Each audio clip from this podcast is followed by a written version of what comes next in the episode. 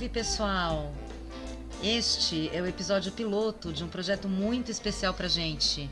Junta a Mesa Dolores. Eu sou a Cris Bastos, estou aqui com meu parceiro Hélio Moretti, parceiro profissional, parceiro artístico e de muitos projetos políticos. Salve Hélio! Salve galera, salve Cris, salve Lê. Vamos juntos aí de novo.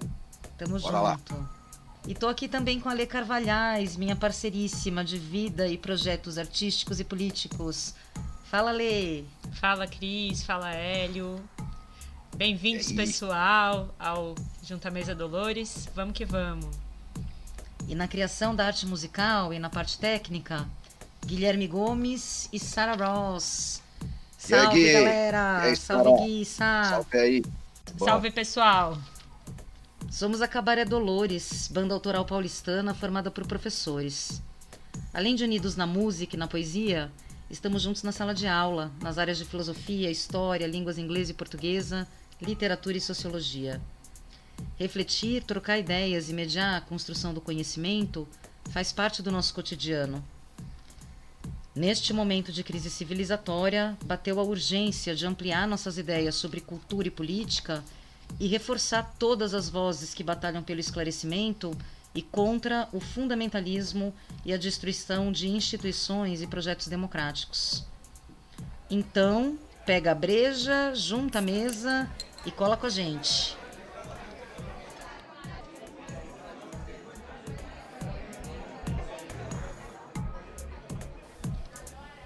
Dentro desse contexto, faz sentido discutirmos o conceito de cortina de fumaça, que é o tema deste episódio. A expressão remete à estratégia de se reproduzir fumaça para encobrir em uma guerra a visão do oponente e com isso despistar e enganar. Ela tem sido parte de uma guerra cultural declarada pela extrema-direita contra certos valores que cresceram ao longo do século XX, alinhados aos direitos humanos, à conquista da representatividade por parte desses grupos ditos minoritários. E essa estratégia foi bem sucedida, tanto nas campanhas do Trump e do Brexit, como nas eleições do Bolsonaro. Um dos principais articuladores desse novo modo de se fazer política é Steve Bannon, consultor e estrategista ultraconservador, que é uma das principais vozes da extrema-direita no mundo hoje.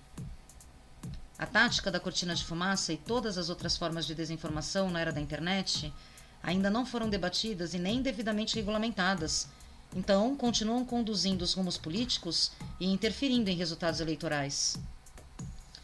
Então, pessoal, notamos que muitos representantes, inclusive da esquerda, têm apontado que discutir certos assuntos como feminismo, assuntos vinculados às causas LGBTQI, assuntos vinculados a questões étnicas, raciais, que tudo isso é um prato cheio para alimentar a extrema-direita em sua guerra cultural, gerando uma cortina de fumaça enquanto os temas mais relevantes são implementados.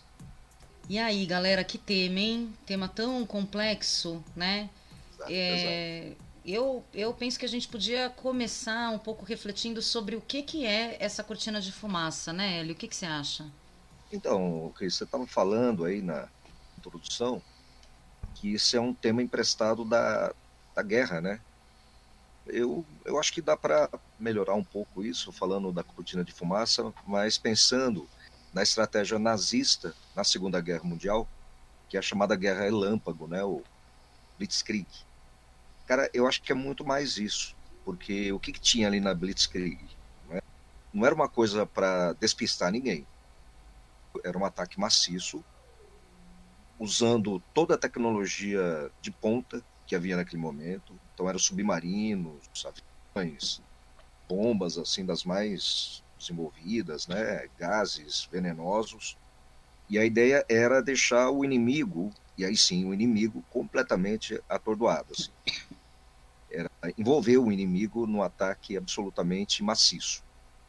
Eu acho que tem muito a ver com a estratégia que é adotada hoje pela extrema direita não chega a ser uma coincidência que a, que a imagem que eu estou puxando aqui seja do ataque nazista. Né?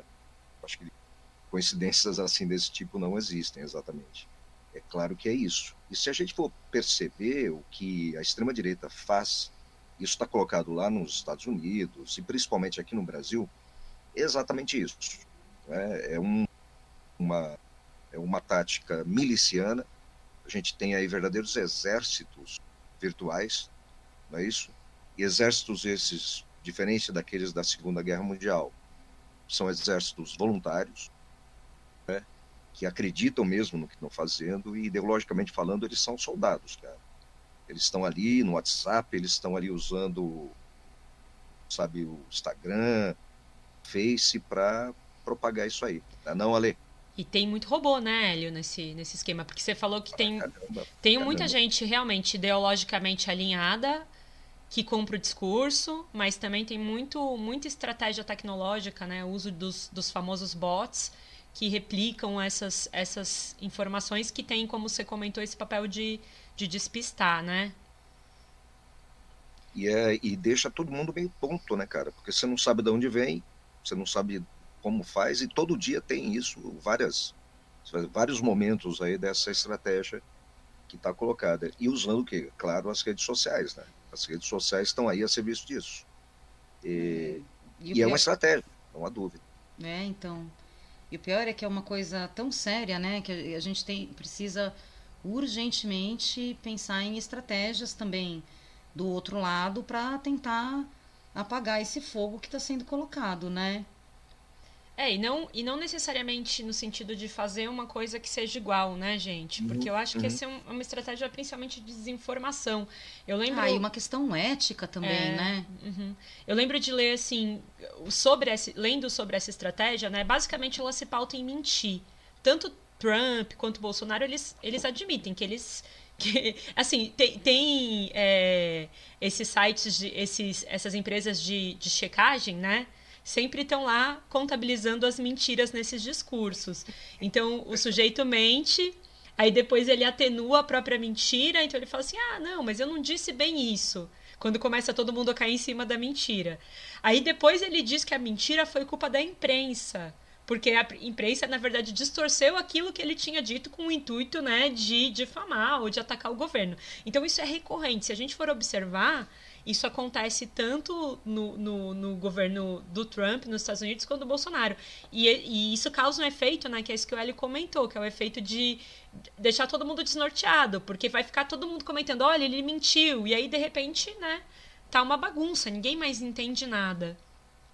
Então, e, e você percebe que quando a Cris fala, olha, a gente precisa arrumar um jeito de revidar. O problema, Cris, é que a é, gente está dentro do campo da ética. Desculpa interromper, né? que eu não, eu não falei em revidar, falei em apagar o fogo, né? Apagar esse fogo. Mas Como é, pois é. a gente vai fazer para apagar esse colocou, fogo, né? Sem, sem deixar sem de ser ético, ética. sem deixar de ser íntegro, né? Com é aquilo que a gente acredita. Não se, não se deixar vender, né? Para essas, essas estratégias, né? Até porque, enquanto a Leia ia falando, né? Eu ia pensando aqui com os meus botões. Não é que fake news não acontecesse antes mas ela ser utilizada como estratégia política mesmo, né, para implementar uh, algumas ideias, isso é uma coisa muito, muito grave, né, muito séria, né, Hélio? Então, é, o que você está falando aí, uh, primeiro quero dizer que eu concordo com você, quer dizer, apagar esse fogo, pelo menos do nosso lado, ele tem que seguir um ritual ético, moral, legal, né, senão eu acho que perde completamente o sentido, né? Não dá para se igualar. Vira de fato essa guerra cultural que muita gente já defende é, que existe. uma loucura. Né? Não, é uma loucura, aí vira, vira qualquer outra coisa menos diálogo, menos política, né? Concordo também com você, Cris. Fake news sempre existiu, né? Qual é o, o problema? Eu acho que qual o grande diferencial da, do mundo contemporâneo? A velocidade com a qual essas fake news elas são veiculadas e, obviamente, que entendendo a fake news, né, que sempre existiu, como uma, uma, uma mentira direcionada para ter né, uma, digamos aí, um, um, ganho político, né, um efeito político, é, o diferencial dos nossos tempos é como essa, essa coisa se propaga, cara, de uma maneira absurdamente rápida, né? E, essa é a grande questão. E ela tem... A maior parte dessas fake news, elas conseguem ser desmentidas só que o problema é que quando elas são de desmentidas, o impacto da notícia verdadeira, que depois vem corrigindo a notícia falsa, é muito menor do que o da notícia falsa. Né? Então isso já tem até departamentos de estudo em universidades que estão indo para esse caminho, né? A notícia falsa, ela tem geralmente um apelo emocional, ela vem muito bem articulada. Aí quando você chega com a notícia verdadeira, quase não tem graça, né? Ela não é tão sensacionalista. Enfim. É, porque a fake news, a fake news em si, ela é sedutora. Ela, ela trabalha com aquilo que você gostaria que fosse, né? O desmentido, então, ele quebra a expectativa. E por quebrar a expectativa, ele não é nem lido, às vezes não é nem recebido, nem assimilado, né? Não, e é muito louco, é... né? Porque, assim, parece que mesmo, é, é, quer dizer, parece não, acho que é até evidente que mesmo quando é desmentida muito rápido, não adianta, né? Porque o efeito já foi produzido, né? Hum, hum, é isso mesmo. Tem uma, Ele... tem uma questão que é a questão do, do viés de confirmação. Né, que a gente tem discutido também muito no campo da, da sociologia, no, dos estudos de comunicação que quando a gente está falando de, de redes sociais tal, as pessoas elas têm a tendência a querer encontrar nos meios de comunicação informações que se adequem às visões já pré-estabelecidas sobre a realidade. Então, essas, essas fake news elas são produzidas para gerar esse viés de confirmação, que é aquele efeito da, da formação das bolhas digitais, né? E aí, como a gente, como a Cris tinha comentado na introdução, por trás disso tudo tem uma estratégia que é uma estratégia de guerra mesmo, né? O, o, Steve Bannon, ele, ele recentemente ele até foi preso, depois pagou fiança e foi solto por conta de escândalos envolvendo esse tipo de coisa, né? E ele também está vinculado àquele escândalo da Cambridge Analytica, que foi um escândalo de compra de dados de usuários, né, com o intuito de traçar perfis ideológicos para que esses perfis ideológicos fossem usados na construção de estratégias políticas. E aí o que, que acontece? Você tem justamente isso, você percebe qual que é o perfil ideológico daquele, daquele usuário da rede, para que você coloque a sua campanha política naquele caminho, gerando esse viés de confirmação. E aí você dissemina as hashtags já pelos, pelos perfis, né, tanto os perfis que têm engajamento natural, quanto os robôs, né, os perfis falsos. Aí você gera as hashtags, gera as pautas, sabendo que essas pautas vão gerar esse engajamento. E aí, com isso, você criou a, notícia, a rede de notícia falsa, que é um pouco o que está sendo discutido nesse documentário recente da Netflix, né? O Dilema das Redes. E, e naquele outro filme que você tinha comentado também, Hélio, no filme polonês, né? Que rede, é do, rede de ódio. A rede do ódio. E é por aí mesmo, eu acho que, que isso é, é uma coisa maluca, né? Porque esse mundo virtual, ele está criando um, um mundo que não é virtual, né? O, tem, tem uma, uma, uma, ideia que eu acho muito interessante quando se fala do Trump e do Bolsonaro, que eles são os presidentes memes, né? E são mesmo. Ai, Esses caras são, foram né, criados. Gente, que horror, né? Uma distopia, e, né? E completa, né? Porque essa, essa, essa caricatura, né, daquilo que seria o liberalismo e a democracia está no poder, né, cara? O que nós temos aí não são não são líderes, não são políticos, são caricaturas, uhum. são rascunhos mal feitos que só se tornaram possíveis diante dessa estratégia que você me colocou agora, Lê, que é extremamente preocupante, uma dúvida. E, e a gente tende a achar que são pessoas que são que são muito toscas, né? No sentido que, se, se a gente vai analisar as falas do Bolsonaro, a gente vê que são falas muito, muito simplórias, até com uma dificuldade muito grande de articulação da, das ideias. Só que além de, ser, de, de ser, serem falas que transmitem para as pessoas uma sensação de que, ah, pelo menos ele está falando a verdade, né? Pelo menos ele diz tudo o que ele pensa. Tem um outro lado, porque tem, por trás disso tem algum tipo de, de intuição política alinhada a uma estratégia muito inteligente, né? Quando o Bolsonaro na sua campanha para a presidência da República vai no Jornal Nacional e leva um livro falando que aquele livro era a base do kit gay, né? E na semana próximas dessa entrevista começa a circular um vídeo com uma fake news, que é aquela da mamadeira erótica, que supostamente estaria sendo distribuída nas, nas creches pelos, pelo PT, ele está gerando o viés de confirmação dentro de um discurso tosco, mas que é capaz de inflamar muita gente, né? Então a gente olha assim de fora e fala assim, nossa, mas como que isso consegue gerar esse engajamento todo? Então, apesar disso tudo, né, apesar de ser, ter esse caráter caricatural que vocês comentaram, é, do ponto de vista de uma estratégia política, se mostrou bastante eficiente, né? E até pessoas que, antes do Bolsonaro sonhar em ser presidente da República, convidavam ele para participar de entrevistas em que ele era meio ridicularizado, já perceberam que até esse processo, né, de expor esse ridículo, esse aparente ridículo, também foi favorável. Ele soube cooptar isso, né, para gerar esse esse núcleo de seguidores que para para quem o Bolsonaro é uma espécie de uma figura mítica mesmo, né? E eu acho, eu acho que, é, interessante eu, a gente ah, pensar que, assim, por exemplo, no caso da, da eleição do próprio Bolsonaro, se a gente pensa em todas as estratégias, né? Porque você citou, Lê, a do, a do kit gay, mas foram diversas, né? Era uma atrocidade, assim, de, de boatos e de fake news gigantesca que chegava pra gente várias vezes por dia, né? A, Madu, a Manuela Dávila, que era vice do Haddad, né, concorrente, eu imagino que vocês todos lembrem disso, né? É, concorrente do Bolsonaro nessas eleições, né? Inclusive essa questão da onda desse antipetismo, tal, enfim. E um anti-mulher também, né? Uma coisa bem, bem ressentida nesse caminho. Então, a Manuela Dávila, justamente, eu ia comentar justamente essa questão do porquê essa perseguição tão intensa com figuras como a Manuela Dávila, ou com figuras como Jean Willis? Que tipo de voz que essas figuras representam que essa galera quer destruir como opositores inimigos de guerra? Literalmente, né? Tem aquela fala famosa do Bolsonaro dizendo vamos metralhar a, a petralhada do Acre, né? Fazendo gesto e, e, e tudo isso. Quer dizer, isso é uma coisa muito séria, na verdade, né?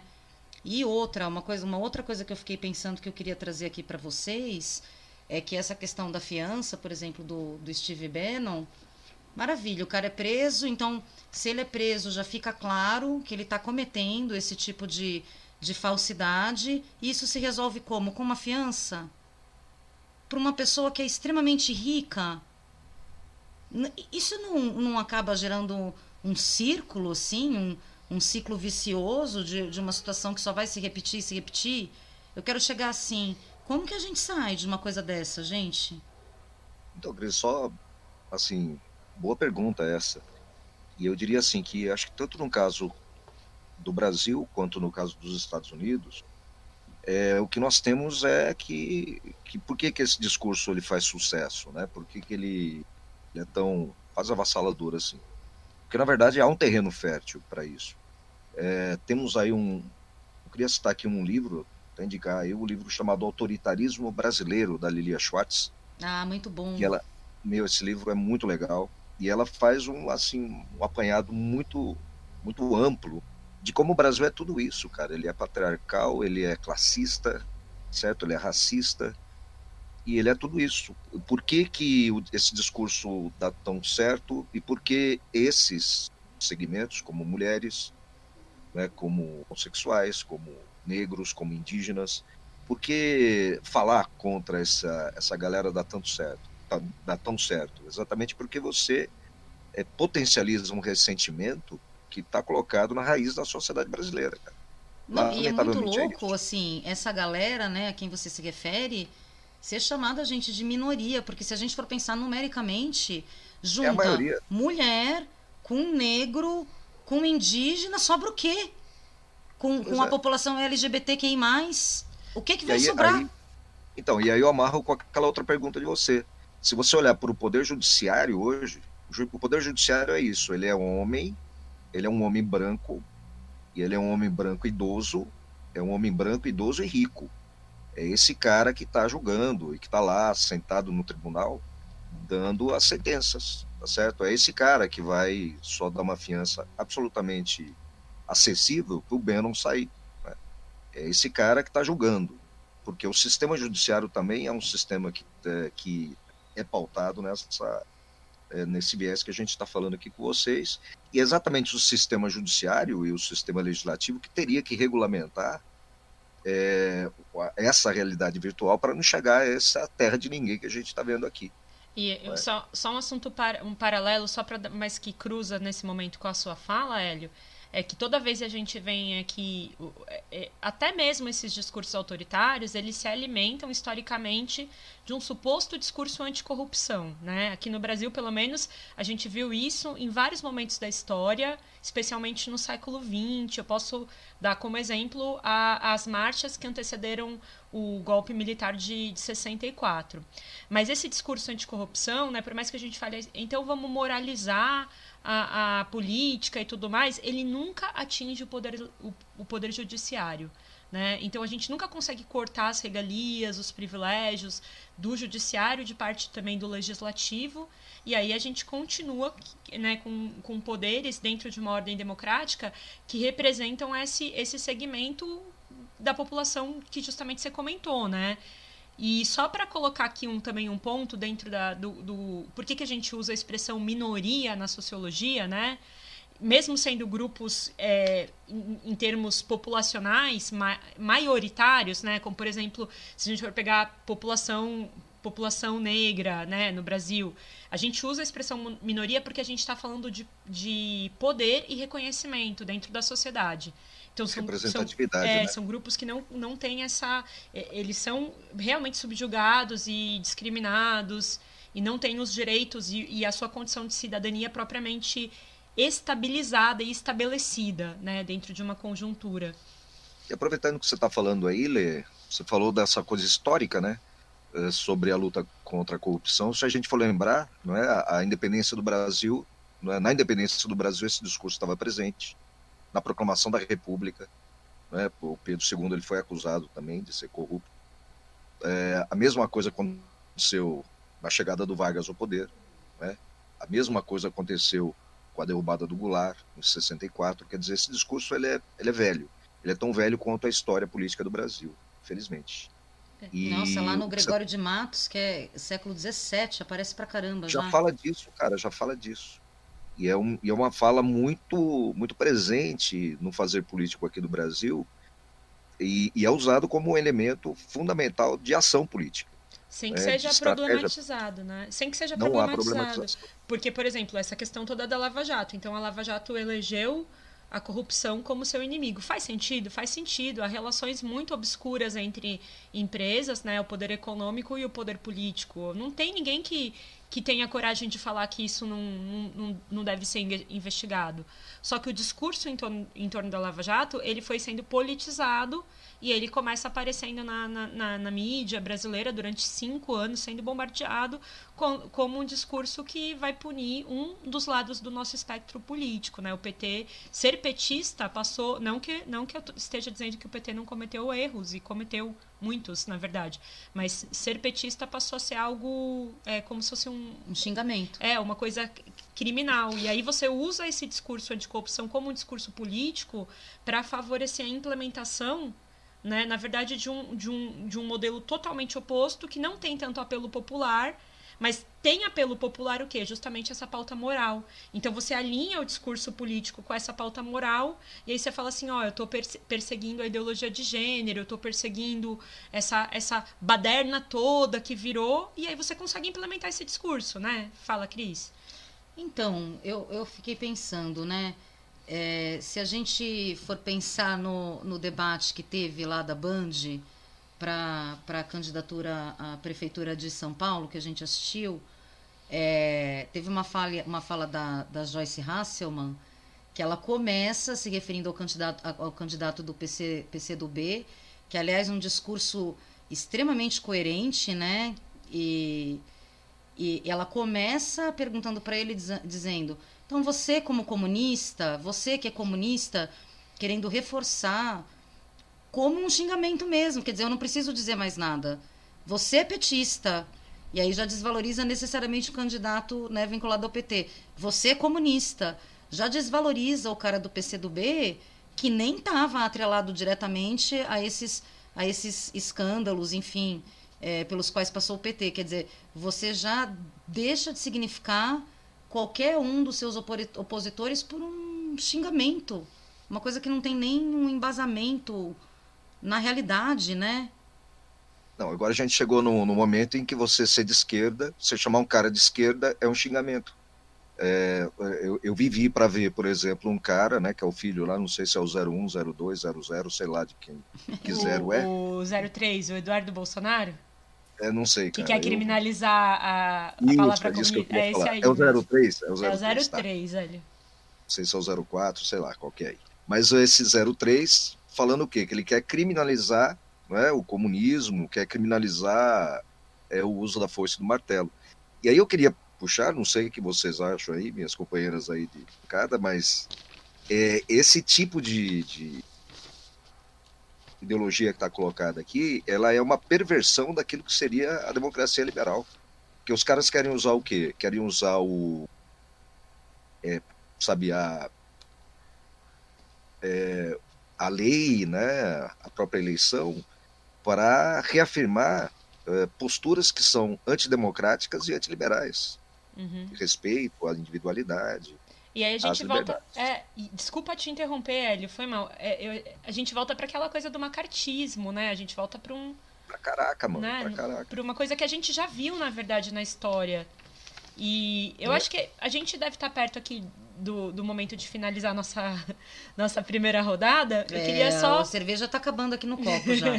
Tem que pedir a outra, pedir a próxima. Eu queria só, só não sei, fazer, fazer aqui um comentário pra gente encerrar, que talvez ajude a gente a já se posicionar no nosso, na nossa segunda rodada, né? Antes da nossa saideira. Que é o seguinte, né? É, é legal que a gente consiga diferenciar, então, essa questão da cortina de fumaça que a gente tem comentado como uma estratégia política que foi muito cooptada por esse movimento da extrema direita que a gente está comentando aqui de uma outra questão, né? Porque aí o que, que aconteceu, né? Qual que é o, o outro problema que a gente tem aqui? Depois que a gente começou a perceber que essa estratégia existe, né? E que, que esses temas são jogados geralmente para causar essa bagunça, para gerar tanta polêmica, muita gente começou a falar assim: ah, então a gente não pode comentar esses temas porque a gente não pode dar o prato cheio para a extrema-direita. Então, se a extrema-direita se alimenta dessas questões morais ou ideológicas, como eles chamam, né? Se, se, a, se essas questões relacionadas a, a, essas minorias ou aos movimentos sociais dão tanto pano para manga, então você tem aqui o Brasil conquistando, né? Direitos. A gente agora, né, com mudanças na nossa legislação, tem que lecionar sobre história da África. Né? A gente tem que é, educar para a cidadania, para acabar com os preconceitos dentro da escola. Esse movimento todo aconteceu, de fato se deflagrou. Só que agora eu tenho ouvido gente aí para a gente pensar, inclusive na esquerda falando, não, mas então é melhor a gente não tocar nesse assunto. Então não vamos Armadilha. falar das, dessas pautas, né? Eles, entre aspas, pautas ideológicas, porque essas pautas dão pano para manga. Aí a minha, o meu posicionamento é que sim, existe essa estratégia, a gente tem que tomar cuidado. Ela está alinhada à questão da tecnologia, mas é muito importante que a gente saiba diferenciar isso de todo esse discurso que se faz criminalizando as, as questões é, relacionadas a, a, a gênero e todos esses debates. Sim. Né, pessoal? Não sei o que, que vocês acham. Será que a gente consegue voltar para falar desse, desse tema no próximo? Eu acho que chama a segunda rodada. Com certeza. Desce mais aí. Desce mais uma. É, tá bom.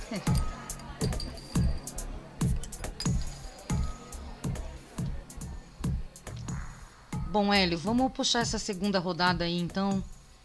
O que, que você acha? Bora lá.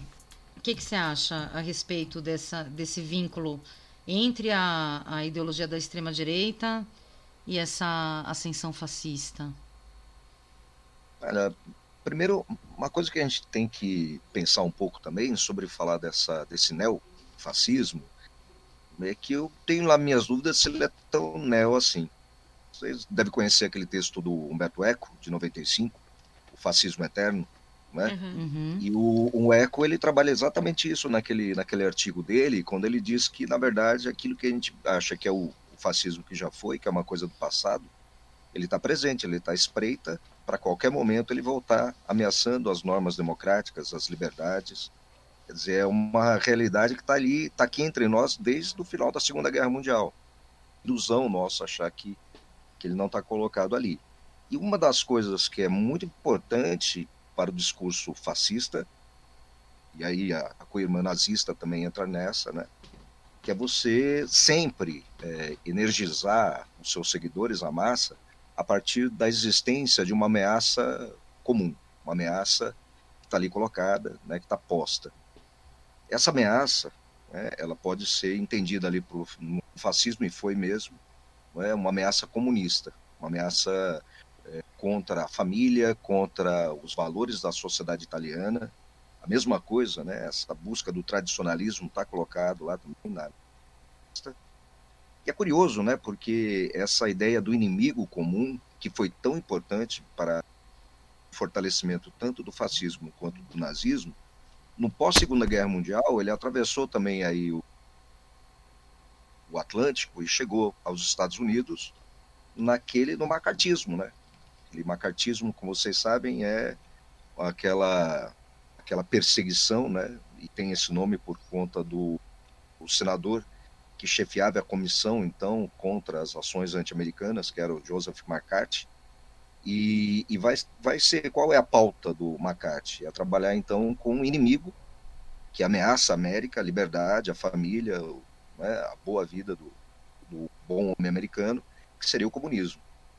E é curioso, né, só para a gente amarrar uma coisa que a gente já conversou aqui fora do, do nosso episódio, que era aquela ideia da caça às bruxas, que é uma coisa que é bastante utilizada aí nessa luta contra o comunismo, essa ameaça externa, né?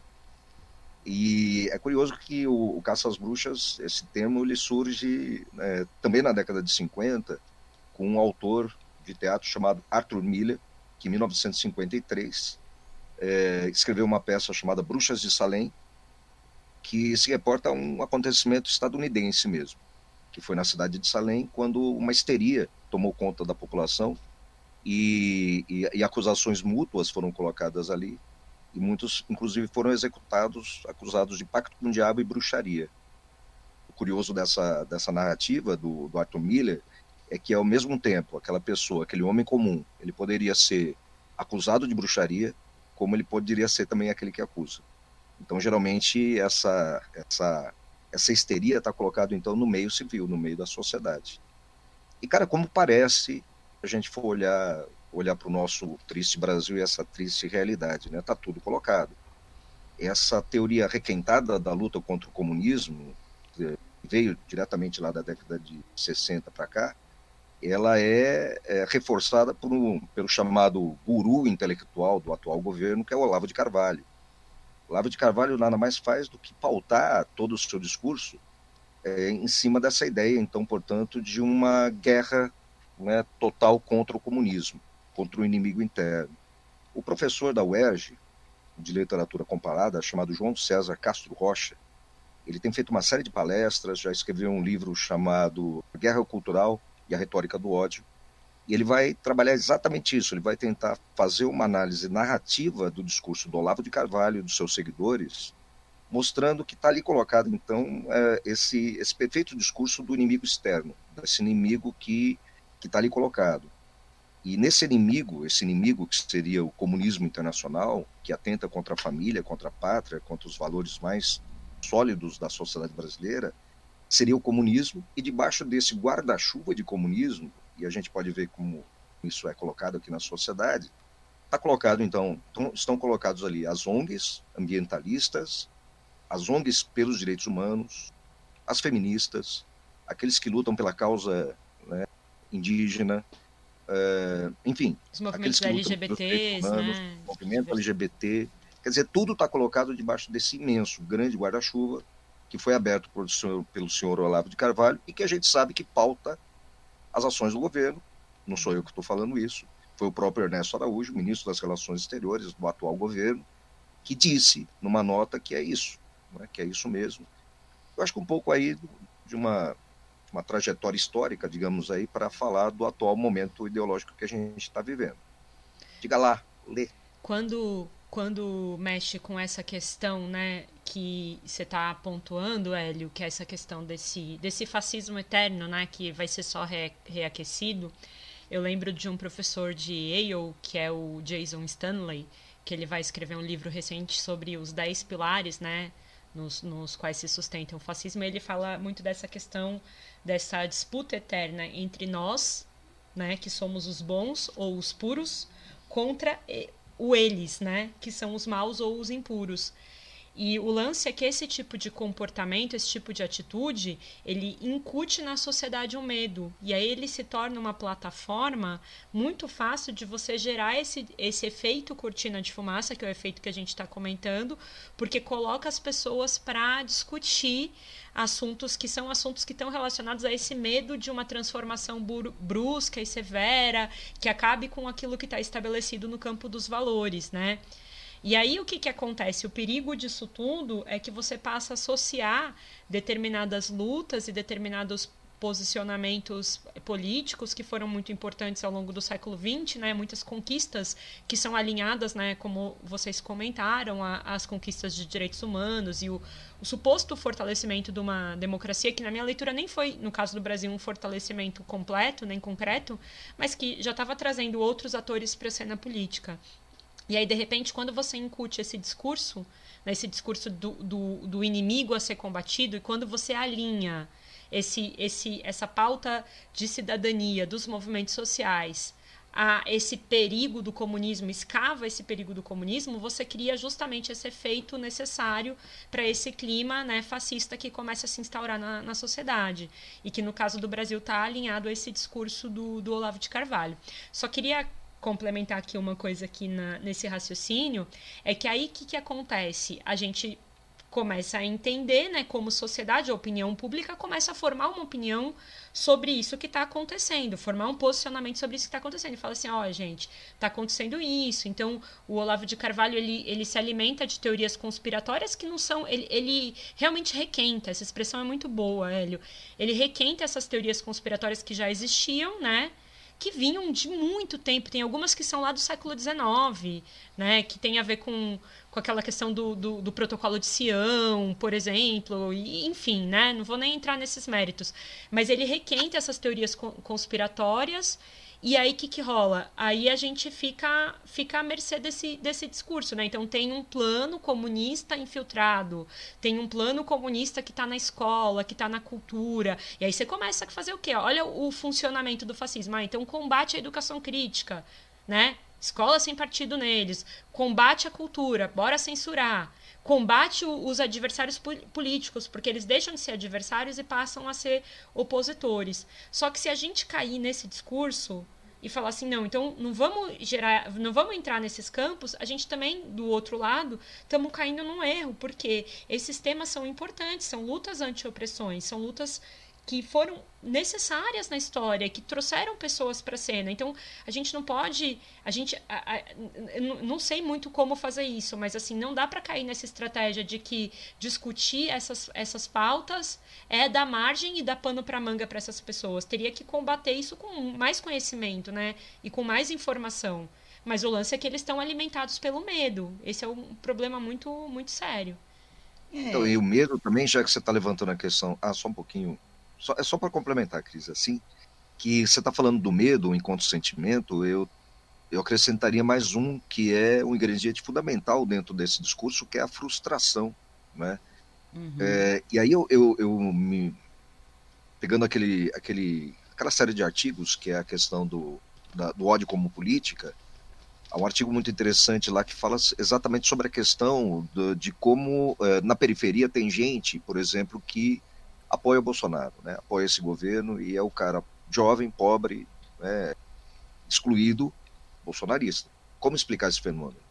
Exatamente por quê? Porque, além do que você está falando do ingrediente do medo, a gente tem um ingrediente da frustração muito grande. Essa população, por exemplo, que ascendeu de alguma maneira nos últimos anos, né, nos, nos últimos governos, que teve acesso a algum nível de consumo, se vê agora frustrada e entende que agora a única maneira de você continuar isso, tomar essa, né, essa ideia de que eu, eu também quero ser classe média, é assumir o discurso da classe média, que é um discurso reacionário, machista, bolsonarista, né, pró-armas, enfim, de direita. Ser de, ser, ser de classe média é ser de direita. Eu quero ser de direita porque assim eu me aproximo da ideologia da classe média, é uma maneira de ascensão. Isso tem a ver com a frustração. Uhum. Por outro lado, a classe média também se vê frustrada. Eu conheço gente que infelizmente eu não posso romper porque é familiar, não posso me separar do familiar, que a fala dele é bem isso. E eu? Como é que eu fico nisso? Porque tem cota para isso, cota para aquilo, bolsa para aquilo outro. E eu, que pago meus impostos, que sou branco, homem da classe média, eu estou aqui acuado. Ninguém olha por mim. E por mim? Quem faz alguma coisa? E eu. Tá certo? E, bom, e aí isso é um prato cheio para fake news, para esse ódio que é divulgado pela, pelo Instagram, tá certo? Cris, desculpa ter te cortado. Não, imagina. Eu ia justamente puxar esse assunto mesmo. Tava pensando que a partir do momento né, que um, um estrategista como Olavo de Carvalho começa a colocar debaixo desse mesmo guarda-chuva, que eu achei uma imagem muito legal que você, que você usou, é, toda e qualquer pauta que seja por, por uma luta, gente, ética, humana. Assim, o fascismo é desumano. Né? Isso a gente até já falava em show da banda, né, Hélio? Uh, pegar aquele trechinho lá da educação após Auschwitz, né? O que é desumano sabemos Fascismo muito bem. Repita, sim, a gente sim. sabe o que é desumano. Então é, é assim, é uma é uma estratégia muito muito sacana, na verdade, né? Porque primeiro porque injusta, né? Não se pauta em questões éticas e, e com isso eles acabam colocando como se fosse dois lados de uma mesma moeda uma coisa que o pessoal do Meteoro fala muito no programa deles, assim, que é, que é de um lado a luta pela vida, do outro lado a luta pela morte. Né? No fundo, a... E assim, Olavo de Carvalho chama, chama tudo isso de ideológico, esse guarda-chuva, lê. Ele chama esse guarda-chuva todo aí de questão ideológica. Pô, ele não está sendo ideológico? O que, que seria então essa ideologia? Eu, eu acho que esse, que esse é um problema bem sério, né? Que tem que assim que tem dificultado muito o debate desses assuntos, porque a gente pensa, por exemplo, né, qual que é o papel então que o Ministério da Damares ou que, um, que um, o Ministério das Relações Internacionais cumpre no Brasil, já que eles são ministérios mais alinhados a esses discursos olavistas ou ao fundamentalismo religioso. A gente fala assim, ah, então esse, eles cumprem só esse papel de ficar gerando essas pautas polêmicas e cortina de fumaça? Nada disso. Na verdade, é, o bolsonarismo passou por algumas crises já, né? Com, por exemplo, com, no começo da pandemia, com a saída, com a saída do Moro, do governo, que era quem mantinha o, o discurso bolsonarista alinhado né, com esse discurso lavajatista, anticorrupção. Então, o bolsonarismo passou por, por crises, mas ele se mantém forte justamente porque se, ele se alinha com essa discussão sobre ideologia. Então, as pessoas que olham para esse governo e falam assim: ah, então tem um ministério lá que é um ministério ideológico. Não, essas pessoas estão muito enganadas tudo isso é ideológico, né? O discurso conservador é um discurso ideológico, o discurso progressista é um discurso ideológico, o, o fundamentalismo religioso que a Damares representa é ideológico, assim como quem critica. Então, assim, não tem uma neutralidade ideológica e não tem pautas que são mais importantes do que outras, porque às vezes as pessoas viram e falam assim, ah, então a esquerda, a, é, a esquerda vem com essa crítica, não? Então vamos parar de discutir. Aí uma esquerda mais ortodoxa fala, vamos parar de discutir os temas identitários, vamos parar de falar de feminismo, né? De questão não vamos cair no jogo deles. Não né? vamos cair no jogo deles, tipo, quando aconteceu ele não, né?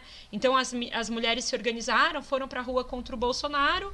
Aí quando elas terminam, quando termina o ato, o ato incrível que tá fazendo dois, fez dois anos, enorme, gigantesco, assim, a ponto Pacífico. da gente estar tá parado num lugar esperando para encontrar uma pessoa Passava gente, passava gente, passava gente parado.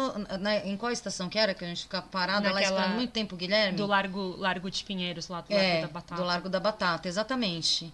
Depois de. Foi assim, depois de uns 20 minutos é que a gente encontrou com ele e as pessoas não paravam de passar, de tão gigantesco que estava o, o ato, né? Aí, um ato muito legítimo, inclusive. E aí você vê, você vê que depois ele, esse ato alimentou uma rede de notícias falsas que deturparam as informações sobre o que tinha acontecido e usaram como uma guerra cultural, né? Que é aquilo Pegando gente... pela moral, né? Pegando... Eles sempre fazem isso. Exatamente, como se fosse um ato de feministas, depravadas e tudo mais, o que na Peladas. verdade é uma discussão outra, que a gente pode entrar em, em outro momento. Mas o fato é que, assim, aí você vê gente da esquerda falando, ah, então tá vendo, essa não é a estratégia certa. Porque essa estratégia de ficar trazendo o feminismo para pauta afasta a, a população, porque a população tem medo, e aí a gente tem essas pautas ideológicas. Não vamos discutir as pautas ideológicas. Não, eu queria deixar aqui, claro que tudo é ideológico. Quando a gente fala de reforma da Previdência, a gente está discutindo um assunto que é ideológico. Quando a gente fala de reforma trabalhista, a gente também está trazendo um assunto que é ideológico. E, e num determinado momento, um ministério contra. Como o Ministério da Damares, ele mantém, na verdade, muito mais as pessoas coesas ao governo ele tem um papel fundamental. Assim como né, o, o que o Hélio comentou, assim como o discurso de união mantinha as pessoas alinhadas ao fascismo. Né? O discurso anticomunista mantinha as pessoas. Então, é um ministério fundamental, não é uma mera é, assim uma aparência né, de ideologia que que está simplesmente deixando a gente sendo usada para disfarçar, é, né? É um, é um, um discurso fundamental. Então, acho que as pessoas deturpam muito o uso da palavra ideológica que tem muito a ver com a questão da ideologia de gênero, né? E fala assim, ah, aquilo é ideologia de gênero, então a minha ideologia patriarcal machista não é, é só aquela outra, né? Então é um erro muito muito grave e que muita gente da esquerda cai chamando de identitárias as lutas que são lutas anti-opressões históricas, né? Então a gente tem que pensar muito como que vai trabalhar isso tudo nesse momento, né, gente? E olha ali, concordo plenamente com você quando você fala que o ministério e a fala da, Damara, da Damares, que a gente chama de maluca, essa coisa toda, ela não tem nada de maluca, não.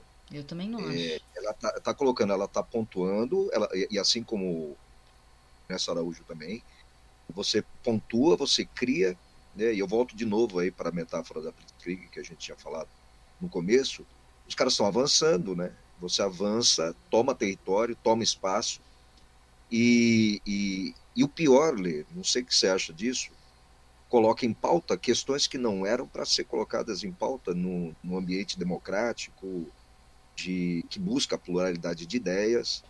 É, esse é o grave erro. Você colocar, por exemplo, só para te dar um exemplo do bizarro do período que a gente está vivendo, de alguém, por exemplo, fazer um dossiê né, é, antifascista né, contra supostos antifascistas, incluindo professores universitários, é, porque aquilo era alguma coisa de que dizia respeito à segurança nacional. Quer dizer, eu fico me perguntando, na minha ignorância desse lado aqui da bancada, se o, a pessoa está se sentindo ofendido e ameaçado por alguém que tem uma postura antifascista, é, eu posso estar errado, mas a pessoa está se assumindo como fascista. Lógico. Cara, e essa outra coisa também de você falar de que algo é político, algo não é, me lembra bastante aquela greve que teve em 1983, estava terminando a ditadura militar, e que eu trabalhava numa metalúrgica e o chefe falou que aquela greve era uma greve política.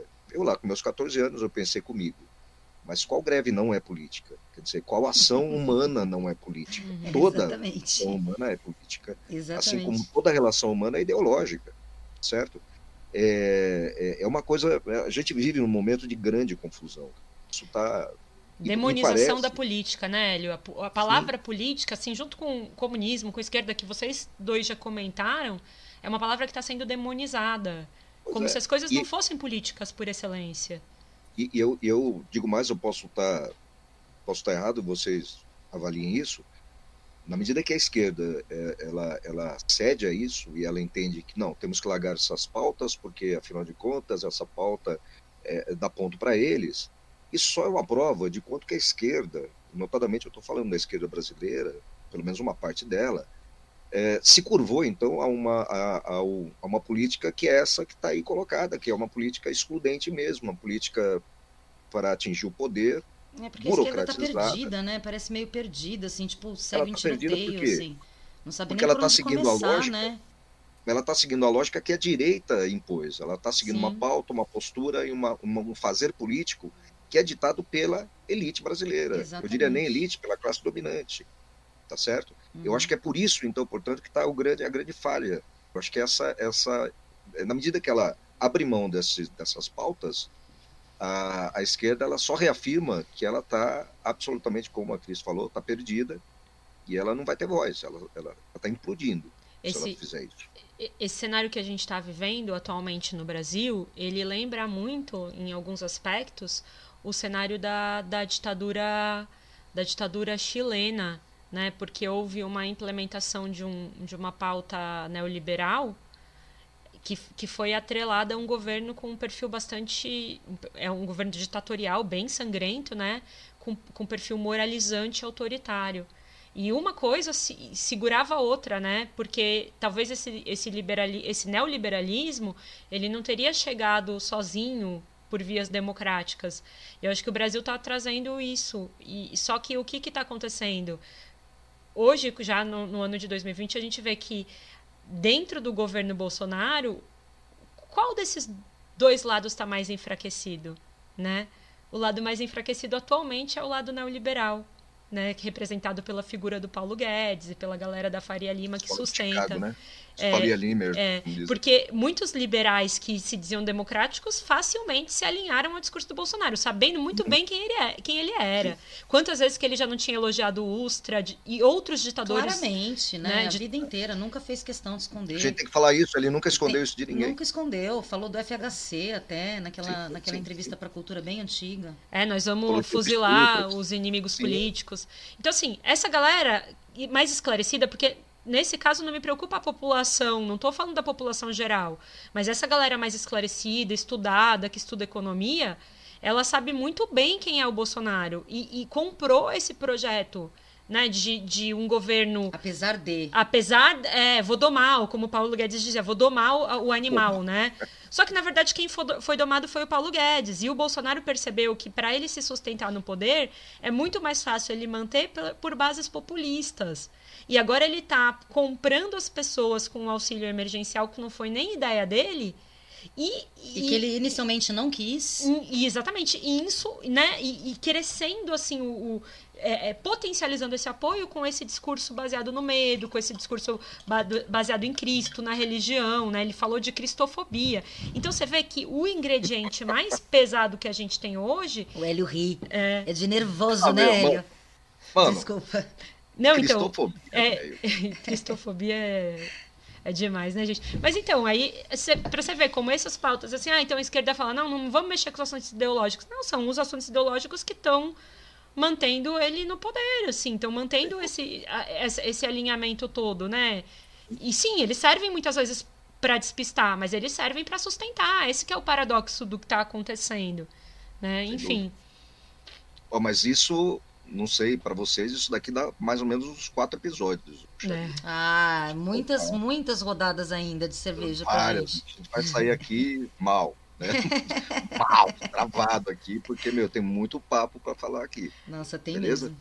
Mas acho que a gente podia é. finalizar, não sei o que vocês acham, pensando em, em como, como que a gente combate isso tudo, né, gente? Como que a gente, sei lá, pensando possíveis estratégias, tipo, em poucas palavras, sabe? O que, que vocês assim, acham? Acho que já, uma coisa que a gente está assim... fazendo é pensar. Pensar já é um. Nossa, cara, no Brasil de hoje, eu, eu me sinto privilegiado. Conhecer a história, maneira... né? Eu, eu diria, isso da história, cara. Como isso é importante, Ali, você que é historiador, né? Eu, ah, a, gente, a gente não se apresentou, mas a nossa formação, o Hélio é historiador. Sim. A Cris é, é formada em letras, professora de literatura. E eu sou formada em sociologia com mestrado em filosofia da arte e também dou aula dessas duas matérias. Então a gente está aqui nas humanas, né? Que é o, o, o esquema da nossa da e nossa na pedagogia, e a nossa né? identidade secreta é assim, Hélio baixista. Uhum. É, Vero, a gente não falou nem disso. Lê guitarrista e Cris, a nossa voz. É, espero que vocês tenham é, reconhecido a voz. Front woman, front woman, mas, a voz da nossa banda. É, mas eu tenho sentido muita falta dessa coisa assim, que eu acho que estudar história é muito importante, reconhecer nesses outros movimentos históricos coisas parecidas e valores parecidos. Acho que isso é importante. que mais? Refletir, eu penso que urgente, gente, pelo amor de Deus, tentar organizar um movimento da esquerda que seja coeso o suficiente, mesmo que discorde entre si, gente. Não tem problema, sabe, discordar. Mas eu acho que a gente está passando por um momento de uma ascensão fascista tão evidente que as medidas têm que ser urgentes e daí vem aquela alegoria que eu já tinha usado para vocês num outro momento mesmo, né, do apagar o incêndio. Uhum. Quando a gente precisa apagar o incêndio, a gente precisa primeiro apagar o incêndio. É mais urgente a gente se unir no sentido de ter uma proposta de combater de uma forma minimamente igualitária e sempre ética, né, deixando claro, Mas tudo isso que está acontecendo. Porque a gente vai estar tá tudo se destruindo, gente. Daqui a pouco não vai sobrar mais nada. A gente precisa fazer logo. Nem Pantanal, nem Amazônia, nem as, as reservas indígenas, nem os tá direitos. Tá os, o incêndio está literalmente falando, né? Metafórico e literalmente é, falando. É, exatamente. E Acho até que por isso que também mais um motivo para o podcast, né, galera? É, isso aí. Mais um motivo para essas rodadas aqui. Deixa eu só, só falar mais uma última coisa, prometo. Fortalecer. Esse negócio que o Hélio falou de perseguir os inimigos do, do dossiê antifascista, né? A gente está vendo que as pessoas que são opositoras estão sendo taxadas como inimigos. Isso é muito sério, gente. Isso é, é sério, muito porque eles vão grave. Porque assim, eles ó. ameaçam, eles fazem tudo a gente que eles tá falam que vão fazer. Num projeto de destruição, que é ecológico, a, a pandemia que foi tratada como uma gripezinha aí, a gente tem 150 mil pessoas que morreram, né? E que as mortes foram banalizadas, e a gente tem adversários políticos sendo transformados em inimigos e criminalizados um projeto que atrela religião com política e que vem crescendo e que ninguém está falando nada certo? passando por canais de mídia, né? E as pautas que são pautas anti-opressão, como feminismo, racismo, sendo criminalizadas, então a gente está com um pacote completo, é muito sério. Tem que tem que ficar muito atento e, e, e se fortalecer mesmo nessa luta, né? Estamos atentos e fortes. Lê, é, é preciso estar atento temos, e forte. É isso aí. Não temos tempo de temer a morte, Hélio. É Falou, aí, galera. Gente, eu vou ter que chamar a saideira, então, né? Pelo menos para a gente terminar de um jeitinho um pouquinho mais leve. Então, beleza. Um beijo para vocês, pessoal. É, valeu grande, aí gente. quem escutou até o fim. Tamo juntos e sigamos juntos aqui com a Dolores. Então, pessoal, antes da gente separar as mesas, uma saideira regada por canções autorais de bandas contemporâneas do cenário independente. Bora fortalecer nossa voz.